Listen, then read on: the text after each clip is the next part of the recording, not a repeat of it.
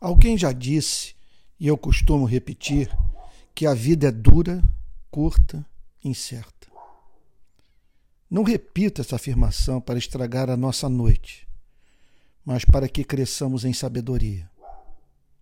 O que ela tem a nos ensinar diante da morte súbita de alguém tão jovem como a cantora Marília Mendonça? Precisamos de uma esperança transfinita, transtemporal e transcendente. Segundo, a vida é mais do que o debate entre esquerda e direita. Terceiro, viver humildemente diante de Deus e dos homens é racional. Quarto, não podemos desperdiçar o tempo, bem valioso e escasso. Quinto, vivemos num mundo que carece de consolação.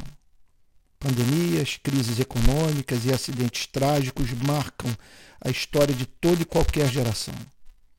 Somos, contudo, muito mais propensos a criticar e lacrar do que em amar e consolar. Para os que estão abatidos nessa noite, deixo a eterna mensagem de Cristo. Mateus 11, 28. Venham a mim, todos vocês que estão cansados e sobrecarregados,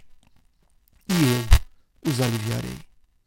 Não conheço outro refúgio para o seu e o meu coração.